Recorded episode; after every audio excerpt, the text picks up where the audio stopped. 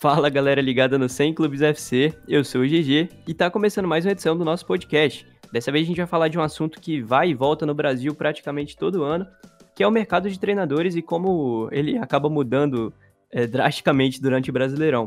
A gente vai fazer um debate um pouco diferente, vamos falar de outras questões envolvendo essa troca de treinadores, até porque as últimas semanas foram bem movimentadas, né? A gente teve nomes como Sene, Diniz, Oswaldo de Oliveira ressuscitando aí e Mano Menezes. E para falar comigo, hoje temos aqui o meu amigo Vitor Savani, que gostou muito dos jogos da Libertadores desse meio de semana. Fala aí. Primeiramente, fé tropa, né? e segundo, pô, terça-feira foi um dia excelente. O jogo de quarta também foi bom, mas o de terça teve um gostinho especial, né? Ah, eu acho que o Lucas discorda um pouco do jogo de quarta, não sei. Não teve nenhum jogo bom, cara. foi tudo uma merda, falar, falar bem a verdade. Não, o final do jogo de quarta foi legal, admita. Não, não foi. Nem um pouco. Mas tudo ah, bem, mano. Foram dois Você gols. O Mengão tá feliz aí. O Brasil inteiro tá feliz. Mas ninguém segura o Mengão mais, fala aí. Porra, mano. Agora só vai reeditar a final de 81, né? Flamengo e Liverpool. Ninguém segura, mas. Acabou, mano. Acabou. Pode entregar a taça pro Mengão. o freguês Liverpool consegue ganhar agora, né, velho? Vai, vai perder também. Mengão bicampeão mundial ainda pra tristeza dos antes. Podcast cravando aqui o bimundial do Mengão. Agora seu povo pede o mundo de novo. Então... Ah, o próprio presidente falou no jogo lá da Champions, lá, pô. Afinal, falou que quer a, que a, a partida com o Liverpool de novo. Não sei o que fala, o presidente do Flamengo cravou, né? Mas você acha que o Liverpool tá engasgado com o Flamengo, Savani? Ah, eu acho que os Liverpenses do dia de 81 tem raiva desse, desse fatídico dia aí. Ok. Então, Salah vai vingar o Liverpool de 81. Então, antes que a gente comece a projetar esse duelo aqui entre Flamengo e Liverpool, é, vamos passar para o nosso debate, né? E primeiro acho que a gente vai começar por um treinador que levanta muitas, como eu posso falar, opiniões polarizadas, que é o Fernando Diniz, né? Fernando Diniz acabou sendo demitido do Fluminense na, no início dessa semana, após a derrota do, pro CSA no Maracanã. E o assunto Fernando Diniz, como eu é, falei, né? Ele separa muitas opiniões. Nunca existe um meio termo em relação a ele. Ou a pessoa ama muito ou a pessoa odeia. E eu quero saber o que que o amigo Lucas acha disso e por que que ele acha que isso acontece, essa falta de meio termo quando o assunto é Fernando Diniz. Levantar aqui a crítica social foda, né? Cara, futebol é reflexo do, do mundo que a gente vive, mano. E hum, se a gente tem um mundo tão polarizado, as pessoas não conseguem, tipo, tá em um lado e reconhecer os pontos positivos de outro, reconhecer os pontos negativos do lado que você tá. Então, assim, as pessoas realmente no futebol vão fazer as mesmas atitudes que elas têm na vida. Então, por isso que nego não consegue é, ter um meio termo nesse assunto de Diniz. Ou você tem os fãs ferrenhos que ignoram todo tipo de resultado, por pior que ele seja, né? Porque o aproveitamento dele no Brasileirão, bom dizer, nos dois times que ele passou, Atlético Paranaense e Fluminense, são péssimos o aproveitamento. Em porcentagem não tem agora, mas eu acho que é abaixo de 30%. Se você for pegar para ver isso, isso é aproveitamento de pior do que. Ah, talvez de 19, 18 colocado, não sei agora ao certo, não vou também cravar aqui, mas enfim, é aproveitamento muito ruim. É, e ao mesmo tempo você tem pessoas que não conseguem reconhecer, por exemplo, que ao mesmo tempo que ele fez um trabalho no brasileiro pelo Fluminense ruim, que ele estava fazendo uma campanha boa na Sul-Americana, inclusive o Fluminense empatou ontem contra o Corinthians, um ótimo resultado lá na Arena, não era mais o Fernando Diniz, né, mas enfim, tem toda a filosofia dele ainda no, no time, já que o próximo técnico ainda não assumiu, que é o Oswaldo, e que também ele teve evoluções até no jogo dele, inclusive se você for comparar com o jogo do Atlético Paranaense ano passado. A posse de bola do Fernando Diniz, é, jogando em 2018, na época do Atlético, ainda era muito estéreo. Você não via, por exemplo, o Atlético criando tantas chances como o Fluminense estava criando nesse Brasileirão. Aí você vai também muito de uma questão de, de, de, de, elenco, você não tem jogadores, apesar do ataque do Fluminense ter também umas boas peças, tava difícil o Fluminense fazer gol, cara.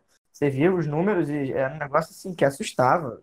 Contra o CSA, por exemplo, no jogo que ele foi demitido, mais de 30 finalizações, e pouquíssimas do CSA, mas acaba que sempre o, o, o time que joga contra o Fernando Diniz é, tem uma efetividade muito grande. Ele eu tenho os sendo... números gerais aqui, se quiser que eu fale. Pode, pode falar, pode falar. É, o Fluminense no Brasileirão de 2019 até aqui tem o sétimo melhor ataque, com 19 gols marcados, e a segunda pior defesa, com 25 gols sofridos, e passou apenas um jogo sem sofrer gol.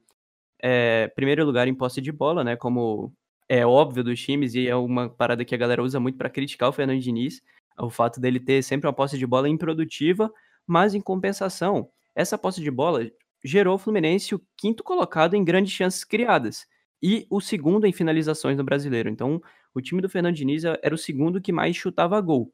Aí acontecia um problema que nosso amigo Lucas estava falando, que o Fluminense era pouquíssimo efetivo e os times que enfrentavam ele sabiam muito aproveitar da fragilidade do sistema defensivo, que é um grande calcanhar de Aquiles aí do, do Fernando Diniz, né? Impressionante como não consegue ajustar uma defesa é, que consiga passar um jogo sem sofrer gol. O CSA, por exemplo, não tinha feito um gol fora de casa ainda no brasileiro. E foi quando o Fluminense foi lá e fez, né? Com, sei lá, dando cinco chutes no gol. Exato. Assim. Ah, é... os números mostram muito, cara, porque mostram muito isso. O time consegue criar muito, consegue fazer gol. Quer dizer, consegue até fazer sete melhor ataque, é uma boa, uma boa média, mas se você for pegar por proporção, aproveitamento, você é o segundo em finalizações, o quinto em chances criadas, você deveria ter um ataque ainda melhor. É, e, mas, e o, o, outro defeito do Fernando Diniz é que ele simplesmente não consegue adaptar o estilo dele a situações adversas, cara. Ele sempre vai jogar naquele mesmo estilo. Ele não consegue, por exemplo, for pegar um, sei lá, um time muito forte fora de casa, Galo fora de casa, um time que normalmente vai te pressionar bastante.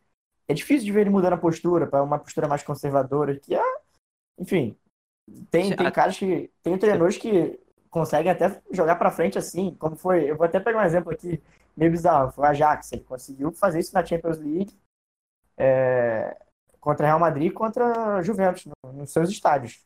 Então, assim, conseguiu se impor, mas não é, isso é a minoria, cara, é a exceção à regra. Não tem como você jogar sempre assim aberto, principalmente com uma defesa que é tão frágil como a do Fluminense, que tem diferente do ataque, aí é, é, são peças realmente que, que, que, são de preocupar.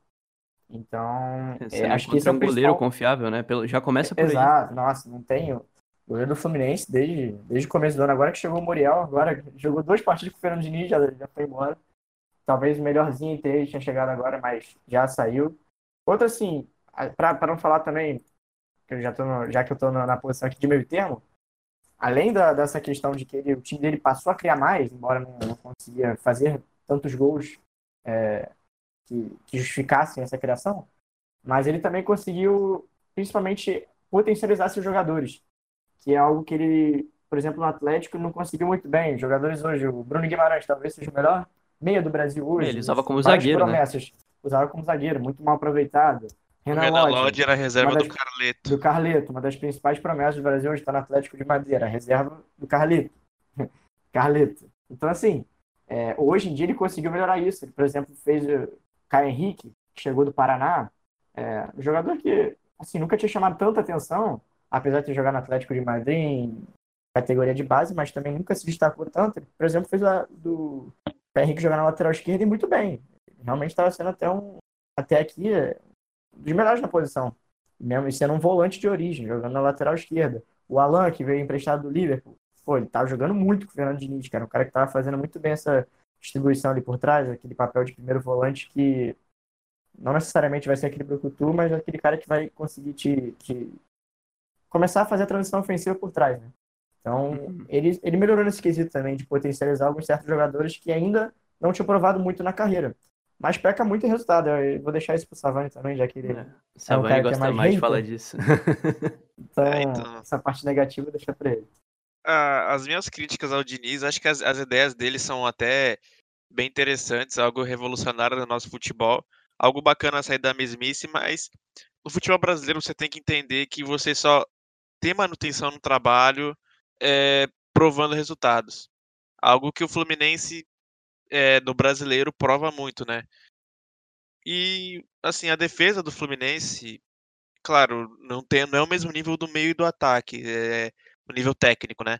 Mas, cara, mesmo assim, foi, foi o que o GG falou, é situação adversa, ele não tem uma variação de jogo. A gente critica tanto times que não tem variação é, no ataque, por exemplo, o Palmeiras. O Palmeiras é um time, sem, sem, querer comparar, tá? Pelo amor de Deus, gente. É um time que ele só joga nessa estratégia. É, vamos aqui se defender um pouquinho pouquinho não, defender bastante e tentar sair na verticalidade, na velocidade e tudo mais.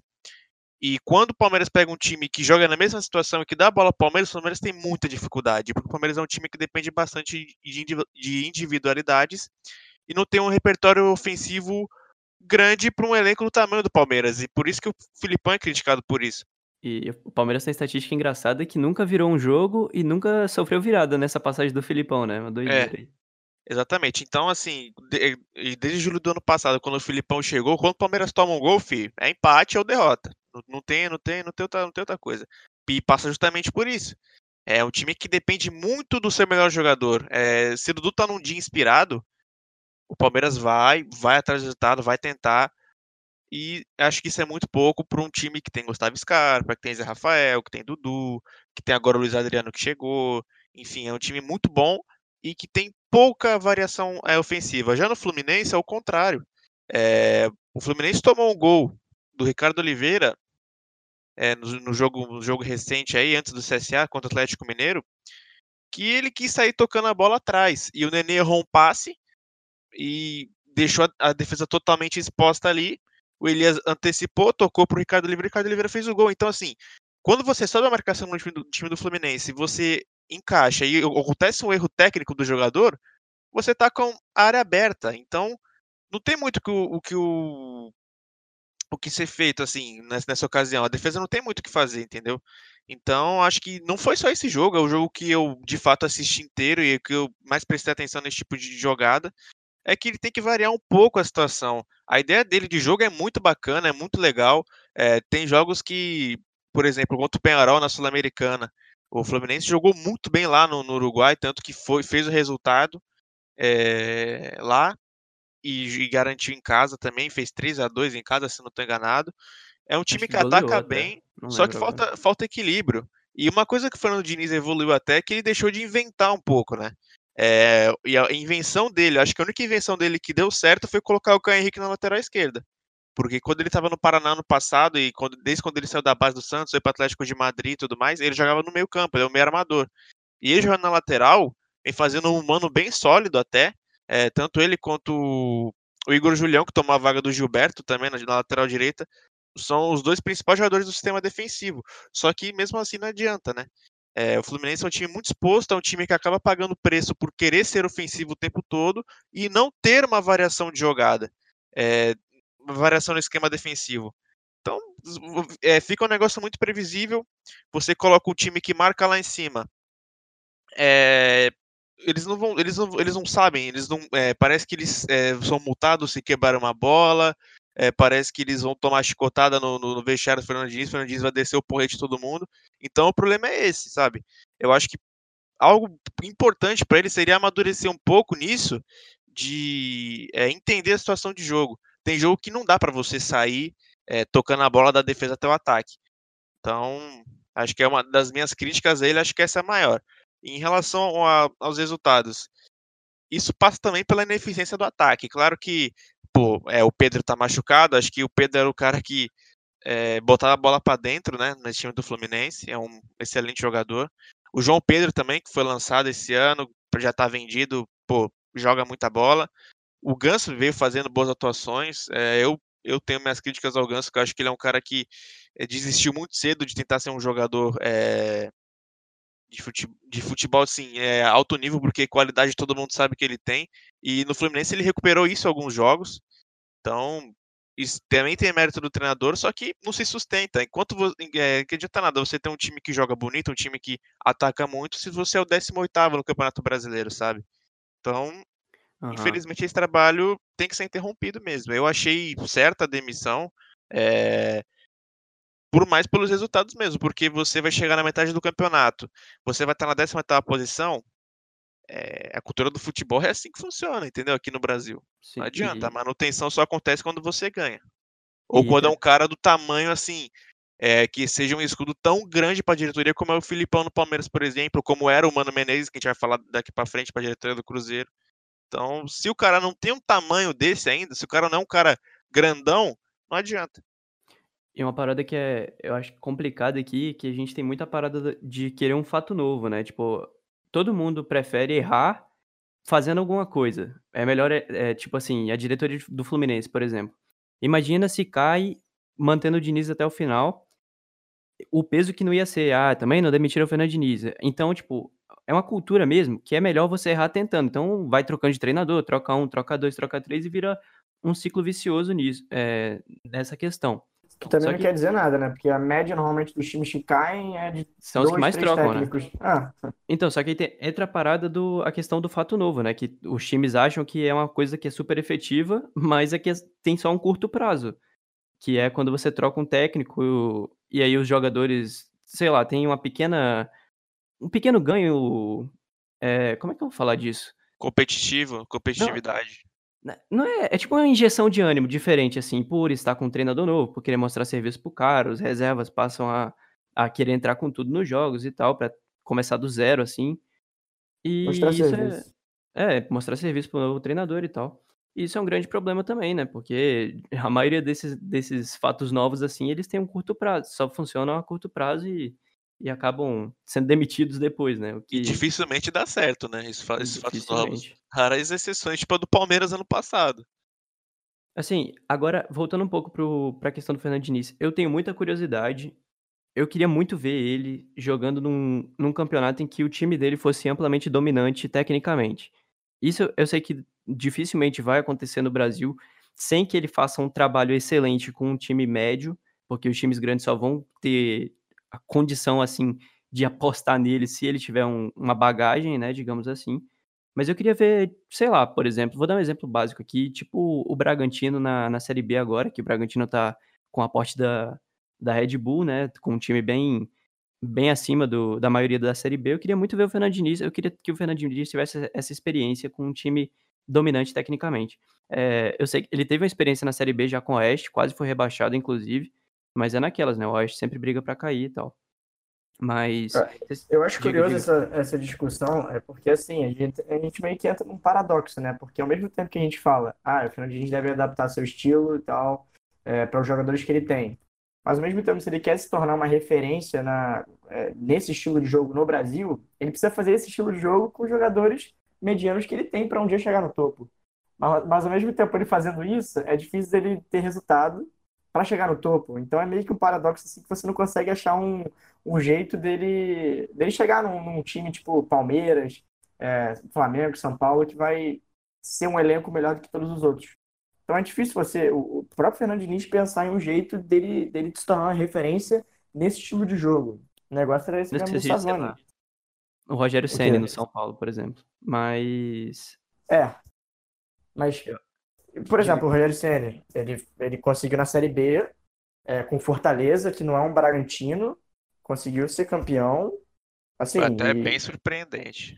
Sim, Isso, subiu foi. da Série C depois de não sei quantos tanto mil que, anos. Tanto que hoje ele chegou, recebeu uma chance agora em um time que, desses que são dominantes, que tem os melhores elencos.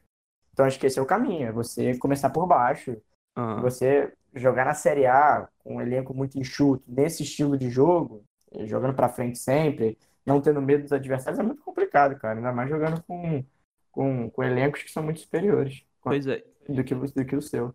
Aí eu acho que esse é um problema gigante para ele, se ele quiser dar esse salto de patamar, porque você pega, por exemplo, os treinadores que sobem esses degraus mais rápido, né? A forma mais rápida de você subir esses degraus, esses degraus é foda, né? Esses degraus é, é com uma postura mais conservadora mesmo, né? A gente vê, Exato. recentemente teve Jair Ventura, que fez um belo trabalho no Botafogo, depois teve a oportunidade em Santos e Corinthians, e o time dele era bem reativo, e aí foi um cara que subiu muito rápido. Mérito Thiago dele Nunes, também. No, até talvez não é, também seja no Atlético. Sim, não é crime nenhum você jogar de forma reativa, mas a gente acaba entrando num ciclo meio conservador assim de ideias e eu acho muito difícil o Fernando Diniz evoluir com essa ideia dele de propor jogo saindo de, de trás, marcando mais alto, com os times que são têm qualidade inferior como é o Fluminense, infelizmente, né? Caso que Mas é, tem do, do Thiago Nunes, eu não, não é comparando com o ele não, pelo contrário, tá? Que ele, ele consegue ser um cara, assim, um espelho até pro Fernando Diniz. Mas. E é engraçado, porque é o cara que substituiu ele no, no Atlético. Não, eu não tô falando também que é impossível você não. subir esse, esses degraus fazendo o jogo é, propositivo, um jogo mais vistoso. Guardiola aí, ó. Não, até o mesmo Rogério Senna, o time dele é bem legal, bem vertical de, e bem da hora de ver jogar. Mas. É isso aí. Vai ser difícil pro Fernando Diniz pular esses, essa amarelinha aí até chegar no céu. Mas é continuar tentando, né? Vamos ver se um dia ele vai conseguir isso. Então, vamos passar de Fernando Diniz para um cara que tá mais tempo, né? No, no mercado. Só um pouquinho é a mais. Só um pouquinho a mais, um pouquinho mais vitorioso também. E que é o Mano Menezes, né? Mano Menezes acabou sendo demitido do Cruzeiro nessa passagem aí que começou em 2016, depois de dois títulos de Copa do Brasil. E aí eu acho que vale a pena a gente trazer um pouco do que foi o Mano Menezes desde que ele assumiu o Cruzeiro, né? Ele assumiu em 2016, o time estava numa crise bem grande também e conseguiu salvar o time do rebaixamento.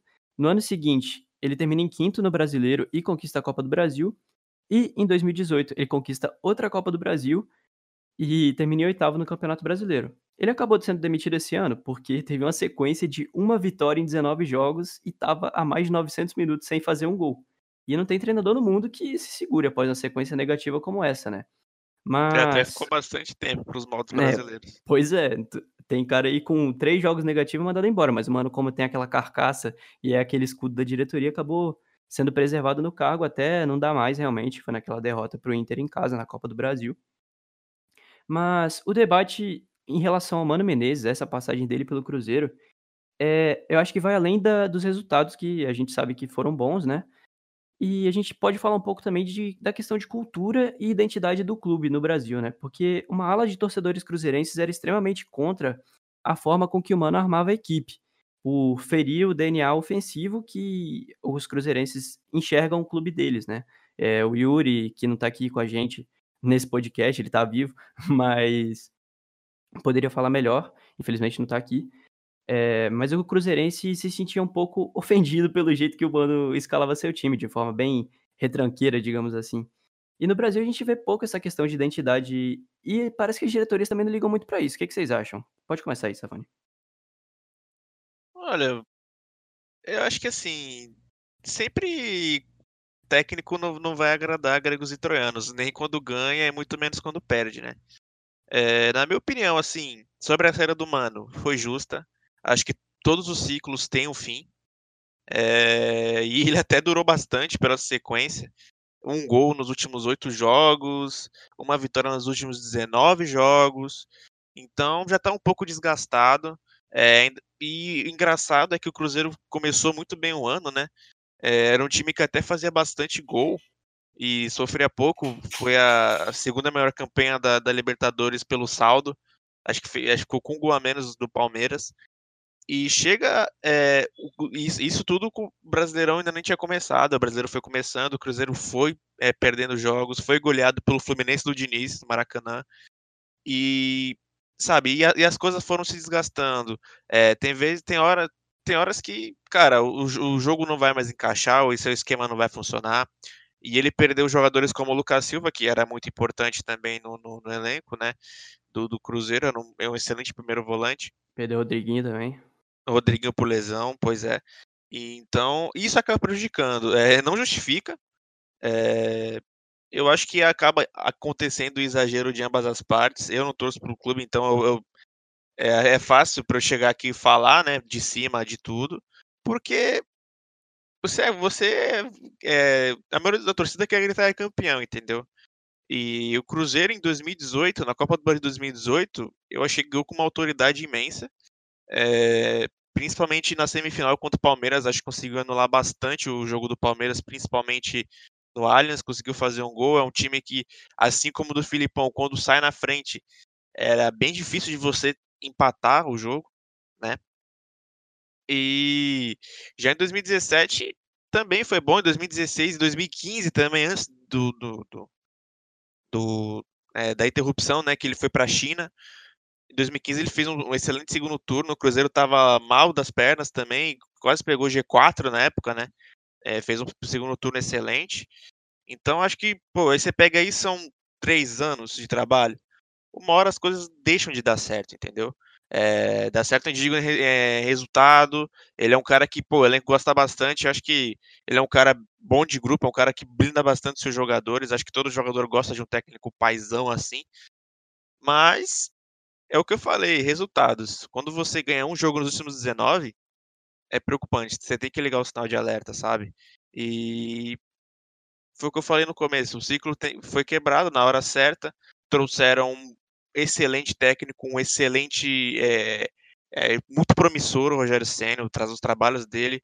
Até no São Paulo, quando ele foi mandado embora, é, coisas é, muito irresponsáveis da parte da diretoria aconteceram para que isso, que isso acontecesse com o Rogério Senna lá no São Paulo. Né? É um cara que o Fortaleza, pelo elenco que tem nos modos Série A, faz uma campanha bem boa, tá no meio de tabela ali, tá, lógico, a, a briga vai ser até o fim por, por é, para fugir do Z4, mas é um cara que pode revolucionar muito a forma do Cruzeiro jogar, trazer o Daniel ofensivo de volta para sua torcida por parte dela, né? Que é bacana você ver o time que joga para frente tudo sem, ter, sem ser responsável na defesa. Então acho que o Rogério Ceni tem tudo para trazer isso de volta ao torcedor cruzeirense. Uhum. E Lucas, o Savani tocou num, num ponto legal, né, da questão da longevidade do treinador. E o Mano já estava quase, acho que mais de três anos já, não sei se chegou a bater três anos. Mas você acha que com o tempo os jogadores acabam ficando desmotivados e não param de. e param de entregar assim, né, o que podem? Você acha que isso pesou também? É, exatamente o que eu ia falar, cara. Porque ainda mais quando são jogadores que venceram nesses clubes. A gente tem exemplos isso em todo, em todo, em todo time, cara. A gente viu o Real Madrid com o Zidane, por exemplo. O próprio Zidane admitiu que, o, que ele não conseguia mais tirar nada do elenco você ganhar tantos títulos, tantas Champions League, você não tem mais motivação para fazer seus jogadores jogarem, para fazer aquele mesmo estilo de antes. O Mano Menezes, eu acho que é o mesmo. A devidas proporções, claro, né? Jogando ainda mais no Cruzeiro, mas título, dois títulos de Copa do Brasil, cara, é, jogando aqui é algo para se valorizar demais. Então, você também acaba tendo uma, uma desmotivação natural dos jogadores e ainda mais um, um treinador que já está treinando o time há três anos, vai ter esse desgaste, cara. Vai chegar uma hora que, por mais que os jogadores gostem muito dele, até acredito que a maioria dos jogadores do Cruzeiro nem queriam que o Mano fosse demitido, é... vai acabar que, cara, ele chega um ponto que pensa, pô, eu realmente já ganhei tudo que eu tinha para ganhar. É... São dois títulos seguidos sendo hegemônico no meu estado, no, no, na Copa do Brasil. E é isso aí, cara. Acho que, acho que foi uma demissão bem correta e, inclusive, acho que é um caso bem diferente no Brasil, porque você ter um treinador de três anos, treinando uma equipe por três anos aqui no Brasil é muito raro. É, até para padrões europeus, é um tempo bem considerável, cara. Você não, tem poucos treinadores, no, no, tirando raras exceções na Europa, que ficam três anos. Então, assim, uhum. é, ainda mais de, de, de tratando do, do, Mano Menezes. Então, assim, acho que foi uma. Chegou um ponto que realmente ficou insustentável, uma vitória em 19 jogos. É, chegou um ponto que o, o, sempre teve a discussão do resultado contra desempenho. O, o desempenho do Cruzeiro sempre foi questionável, mas o resultado no final da temporada sempre, sempre chegava. Nessa a gente via que estava indo tudo por água abaixo. O desempenho só piorava o resultado não vinha ao mesmo tempo. Então, acho que foi correto e não tem porquê não tem por que negar isso. Só acho, é, que é assunto que a gente vai debater, acho bizarra só a, a escolha do, do, do, do, treinador, porque, não bizarra pelo treinador, que já, já elogiei o Senna aqui, mas a falta de, de, de, critério, né, de escolher um cara, por exemplo, se você fosse escolher o Mano Menezes, pra, alguém para substituir o Mano Menezes, seria um cara que fosse pelo menos de um estilo parecido com o dele, né? Mas a diretoria do em todo o time do Brasil não tem nenhuma convicção quanto a isso. É um negócio bem aleatório e é, chega a ser meio bizarro, né? Porque Senna e Mano Menezes cá para nós, né? Não tem nada a ver um com o outro. Mas era a melhor opção que tinha no mercado, também acho. É, parece que é realmente isso, né? É sempre a melhor opção que tem no mercado a partir do momento mesmo. Não tem nenhuma noção de estilo de, de jogo, estilo, não, identidade, né? nada. Até porque muito... eu acho que o, esse negócio que você até falou no começo de que aqui no Brasil não tem tanto essa ambição pelo, pelo ter um DNA, ter um desempenho que é ligado ao time, porque também a diretoria nunca ligou para isso, cara. Você não tem um ah, clube... A diretoria quer se manter no cargo, né? Quer ganhar. Exato, Os caras só querem tem... ganhar. Não, não interessa não tem... como. Você não, você não tem uma diretoria que tem esse interesse em criar toda uma atmosfera, todo um, um, um DNA no clube, por exemplo, como acontece na, na Europa, com um clube como Barcelona, que é, a gente tem até um caso bem parecido, inclusive, né? O Valverde hoje. A torcida é, odeia. Odeia. E assim, ele é um cara que trouxe resultados para o Barcelona. É, isso é impossível de negar. Ganhou duas ligas é, de forma hegemônica, no, unânime. Na... Sem sofrer, né? sem sofrer nada, ganhou uma Copa do Rei, perdeu a outra, ficou marcado pela Champions League, que acabou fracassando com duas goleadas. Duas pipocadas mas... históricas, né? O. É, e que nem foi tanto culpa dele assim. Eu acredito que o time ali até pecou mais do que ele, mas enfim, não, não é um debate que a gente está entrando aqui. Mas é questão de realmente o, o, o torcedor querer ver um estilo de jogo, porque a diretoria e o clube criou esse tipo de, de, de, de critério ali dentro. O Barcelona vem numa linha, por exemplo, com o Cruyff, com o Guardiola, é, o Luiz Henrique até certo ponto também. Então, assim, é, você quebrar com o Valverde e ainda mantendo ele assim por tanto tempo, protegendo todo, tudo que ele faz, o time que ele joga, é complicado. Acho que acontece mesmo aqui não vai acontecer no Brasil porque a diretoria está pouco se fudendo para isso, essa é a verdade. Só quer ganhar porque ganhar vai fazer com que você tenha mais, mais tempo para ficar por ali. E é isso aí, cara. Garantindo a mamata, né, dos do diretores. É. Porra, não no Cruzeiro nem se fala. Não que não aconteça na Europa, mas, pô, não tem comparação, né? Sim. É, agora outra parada também, não sei se vocês pensam nisso, mas eu tenho a impressão que o torcedor do Cruzeiro, ele se sentiu satisfeito com os resultados, mas pelo estilo de jogo, pro elenco, é, eu, vi, eu enxergo também, assim como eles, uma certa mediocri, mediocridade, no sentido de ser um time bem mediano, uma proposta bem mediana para um time que podia mais. Vocês acham isso também? Vocês acham que o Cruzeiro podia ter mostrado mais ao longo desses anos, mesmo tendo ganhado as duas Copas do Brasil? O que, que vocês acham? Ah, sem dúvida, porque quando você, se fala, você fala de um Cruzeiro, você fala de um time que é bem poderoso, né? Financeiramente, apesar de ser um time que é fora do eixo, né? E não tem a mesma capacidade financeira que tem o Flamengo, que tem o Corinthians, que tem o Palmeiras, em, em quesito de arrecadação, o Cruzeiro é um time bem grande, né, cara? Então, é um dos maiores clubes do país. Você tá falando de um time que ganhou quase tudo que disputou, entendeu? E você ficar você é, ficar retido somente a resultado é um pouco é um pouco complicado. Por isso que eu até entendo essa ambição da torcida por ter um time que ganhe e jogue um bom futebol, entendeu? Uhum. E, Lucas, você acha isso também? Você acha que o Cruzeiro podia ter mostrado mais de futebol vistoso, digamos assim? Que a, a questão do vistoso é bem subjetiva, né? Cada é, um acha de vistoso de um jeito. Sim. Acho que chegou numa época, assim, 2017, por exemplo, que acho que foi o auge do, do Mano no Cruzeiro, que o futebol não era esse horror todo que a galera falava, até porque o time conseguiu ser campeão da Copa do Brasil, ficou em quinto lugar no brasileiro, porque que é um feito tipo muito muito absurdo. A gente sabe que no Brasil é muito difícil você conseguir disputar duas competições ao mesmo tempo. E, o Cruzeiro e, isso, até... isso poupando bastante elenco também, né? Há de se falar. Demais. Que eu acho Cruzeiro... que uma das coisas que mais indignava a torcida é que o Cruzeiro poupava Cagava, muito do Cagava brasileiro. Né? É basicamente o Mas... que o Grêmio faz, por exemplo. Só que o, o Grêmio é mais escaralhado ainda, né? O, é. Mas o Cruzeiro começou mais, acho que em 2018 e agora, né? Ah, agora foi absurdo. Esse, é, é, mas 2018 também tinha. Empatava muito já... o time do, do Cruzeiro Sim, ano passado.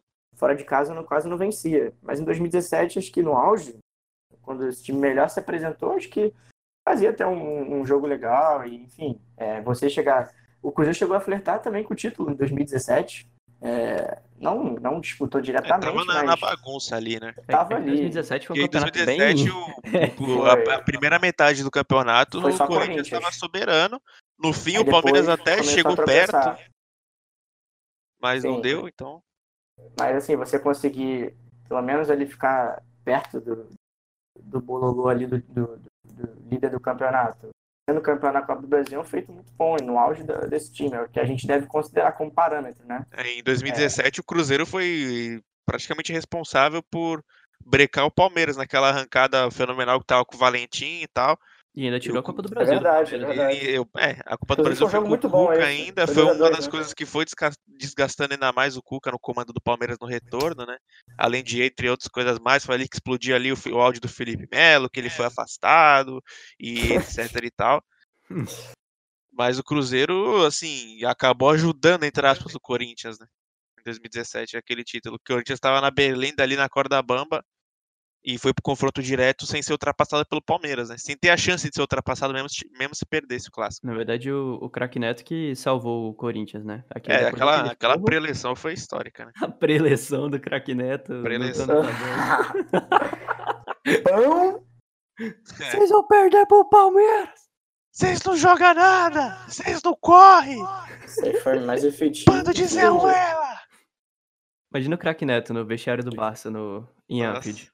Nossa. Pô, cara, ele no, se ele, se ele entrasse no, no, Você tá de brincadeira, do primeiro pro segundo tempo, pô, o Barcelona virava aquele jogo ali. Fácil. Você é o Tá melhor do mundo, o não é? é o melhor do mundo. Então, joga nessa porra, Messi. Vai, o Neto ia pegar um Tinha pinto de anta e né? bater no, no Neto. É, no o pinto Messi. de anta. Cara, inclusive, é- inclusive, desvirtuando completamente do assunto, mas acho que é uma utilidade pública. Tem um Twitter que é comentários do craque Neto, mano. Que pega, tipo, os melhores momentos dos programas dele lá, donos da bola e tal. por favor, sigam. Sei. Mano, é um negócio tem muito momento. bom, cara. Muito Pô, bom. mas o momento que eu mais gosto dele é quando ele ganha do Palmeiras na, no Paulista, ele mostra a bunda na estrada, cara. É. Cara, esse Tem- vídeo é muito Tem aleatório. ele vendo o último, último clássico com o Veloso lá no, no, no camarim do- da Bandeirantes. Puta, é muito legal, cara. Não, o ter Neto seria um, histórico. seria um bom treinador pro Fluminense, o craque Neto, porque o que assumiu Ele ia agora. ser tipo um Lisca, né? Tem, é, tem ressalvas pro que assumiu agora, né? Há controvérsias. A Um controvérsia. pouquinho só. É, que- de onde o Fluminense tirou Oswaldo de Oliveira? Ele vai Lucas, me puxar explica, por esse. favor. Porra, cara. Da- acho que do Fala aí da cemitério, onde. da lápide. Que isso? Não. Com todo respeito ao Oswaldo Oliveira, que também não deu porra nenhuma na carreira, vamos ser honestos. É que é o senhor de idade, mas não ganhou nada. Ah, ele na ganhou carreira. nos anos 2000, pô. Campeão mundial. Ah, é, ganhou. Muitos acham que é Tá. mundial, tem uns que não acham, mas enfim. Mas eu ganhou. acho que ganhou, é. Foi o último título dele. Campeão, foi bicampeão brasileiro pelo Corinthians, então. Não, Pô, cara, campeão porra, vez, desde só, os 99. 1900 ele era bom, né? Agora, hoje em dia, os últimos trabalhos dele, porra, foi, acho que foi Esporte Atlético Mineiro, né? Teve o Corinthians, Corinthians, Esporte Atlético Mineiro. Meu Deus do céu, cara. Que Não, o. Corinthians ele foi muito Cara, ruim. Não, e o essa- último trabalho dele bom foi no Botafogo, em 2013. também. Ah, Foi, no, foi. O Palmeiras até que foi legalzinho também o primeiro semestre, era um time completamente novo, chegou em final de estadual, mas também não se É, sustentou muito tempo, não. Teve, teve que cair depois pra ser campeão da Copa do Brasil. Agora, como torcedor do esporte, eu posso falar que o Corinthians salvou o esporte no Brasileirão de 2016, porque eu não sei se vocês lembram, mas o Oswaldo treinou o esporte até a 32ª rodada, chegou ali no final do campeonato, estava perigando adoidado para cair, e o que, que o Corinthians fez? O, Co- o Corinthians trouxe o Oswaldo de Oliveira na 32ª rodada, porque o esporte não ia demitir, mesmo na má fase absurda, e sai o Oswaldo, assume o interino Daniel Paulista, aí jogador do esporte, e o Daniel consegue fazer uma arrancada final ali, dois anos seguidos, inclusive, e salva o esporte do rebaixamento em 2016 e em 2017, graças ao Corinthians que tirou o Oswaldo de Oliveira do esporte. Mas, Teve o trabalho do Galo também, que teve aquela. Não, caralho, é caralho você, é você. o babaca. É, É, é pra tu ver como é que a passagem dele foi marcante. mano, o mais Só engraçado, que eu o mais engraçado é que foi num jogo de Copa do Brasil de primeira fase contra o Rio time Branco. do Acre lá, Rio Branco, é. em Rio E Branco. o Galo é, empatou. foi. E foi um grande Acho que foi- resultado, porque ele se Não foi o jogo que né? ele caiu? Não, acho que foi. Não, não, não, Cara, não, acho que não, acho que não. Mas, Ah, tá. porra, o que, que a gente pode esperar do Fluminense com o de Oliveira agora, né? Só pra, Nada. pra ver. Não, sério, é- dá pra esperar a mesma coisa que a gente esperou, acho que do Marcelo Oliveira no Fluminense ano passado. Foi a mesma coisa, acho que. É, Tirando mano, que o é Marcelo só- Oliveira é tem bons trabalhos mais recentes. Mas vocês Acho acham que dá pra, pra salvar esse Fluminense? Porque. Ah, dá, tá dá aí- porque tem times piores. Mas, Cara, assim, o segredo é você se preocupar em defender, casinha. cara. Porque o, o ataque do Fluminense é muito bom, mano. Pra tá Não, onde tá, É, entendeu? tem um, tem um ataque bom, é verdade, mas o negócio Ah. é esse, cara. Não tem o que esperar mesmo, não. Vai, vai no. Digamos assim, então. Ele... Ele, salva o Fluminense do rebaixamento, ele consegue arrumar a defesa, né? Pelo menos estabilizar, porque é uma bagunça total essa defesa do Fluminense. Estabiliza a defesa e o ataque consegue fazer uma das 320 chances por jogo que cria. Aí É. a gente vai poder falar do legado Fernando Diniz pro Oswaldo de Oliveira. Ah, ó, o Thiago Nunes, a galera ficou falando isso, né? Pode ser. que Nossa não? senhora. Não, é que eu vi a galera falando que o ideal é você pegar o Mano e o Fernando Diniz e juntar no treinador só, né? Bate no liquidificador e. Ah, seria bom, pô, seria bom. Imagina o Pô, legado. Pena não dá pra fazer fusão, que nem no Dragon Ball. Que nem no Yu-Gi-Oh, pô. Pega as cartinhas, coloca a polimerização junto os Não, eu gostaria do Carilli com o Diniz, mano. Defesa do, do Carilli com o ataque do Diniz. Nossa, Teve aquele jogo de ontem foi triste, hein? Pois é, eu ia falar disso. É, te- é Eu- verdade, teve um ontem, Teve um, um isso. Carilli e, e amigos do Diniz, né? Marcão, Marcão. Ontem. É, Amigos do Marcão. A- Marcão, parceiro do Marcelo, inclusive. Tira foto com o Marcelo. Jogou com ele no Fluminense. Informação inútil, né? A gente tem que trazer informação informação- inútil. Essa foi boa pra caralho. Então, Mas tem, tinha um nossa. legado ainda do Diniz. Nossa, mas foi um jogo nojento ontem. Mano, acho que só não foi pior que o, que o Corinthians Internacional, cara. Uhum. Foi no domingo 11 da manhã, acordei e falei, pô, Corinthians Internacional, né, cara? Legal. Mas, Pô. mas pra gente- só pra gente não fugir muito do assunto, que eu acho que já tá fugindo bastante, é, pra ajustar a defesa tinha opções melhores que o Oswaldo de Oliveira, né? Ah, com Se- certeza. Isso aí Tá. não tem nem dúvida. Quem você traria? Que não faltava era opção. Celso Roth. Puta merda, não, não, não. Acaba o programa, acaba o programa. Celso Acabou, colocava quatro volantes ali, acabou. Não, acabou o programa, né, porra? Cara, assim, eu acho que o Dorival recusou, né, a proposta. O Fluminense chegou Recusou. atrás do Seria o Dorival. melhor. Dorival, acho. cara, é perfeito pra, pra pegar bagulho pegando fogo assim. Aí você vai numa estabilidade próximo ano e pronto. Entendeu? Cara, e o o cara Lisca doido? prazo. E o Lisca? Ah, o o Lisca? Doido, sei lá, cara. Acho que o Lisca doido o que no Ceará mano. mesmo, viu, mano? Cara, o Lisca ano Ele passado com o Ceará, porra, o time do Ceará jogava direitinho no final do campeonato, hein? Pô, nem fala. Mas, não sei, eu, se eu fosse do Fluminense, Tinha eu iria no, no grande Lisca. tentando- Eu tô tentando fuçar aqui a lista que tinha, que alguém fez uma lista de opções do Fluminense. Calma que eu vou tentar achar aqui, pera aí. Cara, pra- mim, sem brincadeira, a melhor opção era o Lisca, mas pelo histórico do Ceará só, porque o Lisca também tentou outras campanhas de recuperação, não conseguiu com o Inter, né? Também foram três rodadas, Nossa. mas. o Inter sei, também, Lisca- aquele ano, pelo amor de Deus. O cara O viu um tem técnico um- sobrando, ia lá e trazia. É, o Inter teve quatro técnicos em 2016 no campeonato. Mas a questão do Lisca maior é o extracampo mesmo, né? Briga com todo mundo, é impressionante. Eu acho que é, o, o foda é que a galera não respeita muito o Lisca. também, né? Sim, sim. Mas o- a galera não respeita muito o Lisca pela questão folclórica, né? Mas eu acho que seria uma opção melhor que o Oswaldo, de, de Aqui, ó. mesmo. Vou- te falar, já que a gente tinha mercado. fale. Mano Menezes, Abel, Levi. Não, mano, não tá no mercado fluminense. Nossa? Levir É, é, tá. brincadeira também. gra- Levi Nossa Coupe também é senhora. outro, que é, é um bagulho triste. É. Dorival, Falcão, Lisca, Jair Ventura, Falca- Ó, Jair Ventura podia ser uma boa, hein, cara. Dunga, Thiago Nossa. Largue, Givanildo, Cristóvão Borges, Milton Cruz, Marcelo Oliveira, Celso Rocha. Adilson Batista, Rogério Micali, Geninho, Barbieri e João Santana. O Barbieri seria uma boa também, eu acho. Cara, Joel cara, a tá Santana, falando- a gente quem tá fez essa falando- lista, velho? A, gente- a gente tá, a gente tá tá- falando de defesa, né? Acho que pra arrumar a defesa, acho que o Jair Ventura seria ideal mesmo. Ele demonstrou assim, não no há- Corinthians, Há controvérsias né, também. Santos, É. Mas no Botafogo, é, ele fala do Botafogo, né? Que no Santos foi um desastre. E no Corinthians também Mas- foi bem triste, mas Assim, já, já que a gente tava falando em questão de DNA e tal, se quer seguir a mesma linha do Diniz, não tem ninguém Uhum. ah, não tem. de estilo. É, acho que no Brasil não existe ninguém na mesma assim, linha extrema do. Diniz, né? O cara que, pô, Ah, né? é que é bem ofensivamente Só o- seria o Thiago Largue mesmo, que, é, que o Atlético fazia Thiago muitos Largue, é gols e verdade. tal. Thiago Largue. O Milton Mas- Mendes tá no Santa Cruz ainda? Tá, tá Não. no Santa Cruz. Tá.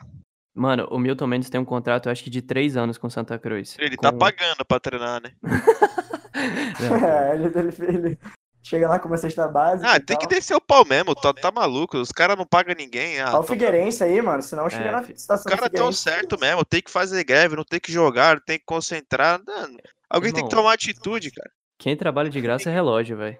Mano, se, se, se ninguém tomar uma atitude, vai continuar a mesma merda, velho. Então É. tá certo mesmo, tem que fazer greve no bagulho. Os caras não te pagam oito meses, é isso? que Os caras não Caralho. pagavam? Savani, tu tá igual o craque Neto, mano, mudando de assunto assim do nada, cara. Ah, foi mal, mano. É, tudo, em- tudo, tudo a favor do, do, da- do entretenimento. É, Excelente. também.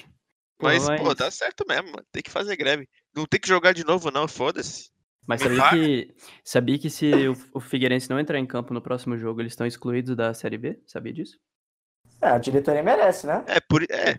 Então, isso que eu ia falar, mas isso, Sim, isso também tem a ver com os jogadores, né? Porque se os caras fazem um negócio desse, dificilmente ele, eles vão ficar o tempão sem jogar, então dificilmente vão ter um mercado num time de Série B e tal. É, Então acho que ele receber, até, né, ele, ele- ele até, ele até, eles, eles até vão, vão jogar nesse próximo jogo por causa disso. Então, deve jogar, né? Não sei. Se, cara, se não jogar vai ser sensacional também. Cara, Apoio demais, estão muito certo. é, eu gostaria de recomendar dois podcasts, se você tá ouvindo até aqui. É, um do 45 Minutos, né, galera lá de Recife, que falou tudo sobre essa situação do Figueirense aí, tá bem legal o programa. E também vou indicar o do Gol a Gol Podcast, que o Igor Júnior, inclusive, participou aqui, mandando um áudio sobre o Manchester City no episódio da Premier League, que eles falaram sobre uh, o Fernando Diniz, no programa exclusivo sobre ele. Então, recomendo esses dois aí, caso vocês queiram continuar, queiram continuar ouvindo podcasts, que é uma, uma mídia que eu gosto bastante. Mas acho que é isso, né? Falamos bastante já. Inclusive, coisas que é desnecessário. É tipo o Inclusive, Marcão, muitas. parceiro do Marcelo. Muitas. Excelente. Mas, porra, é isso aí. É isso então. Então, semana que vem, se eu não me engano, tem sorteio dos grupos da Champions, então pode Champions vai voltar com Que sorteio? Da fase de grupos, não tem não?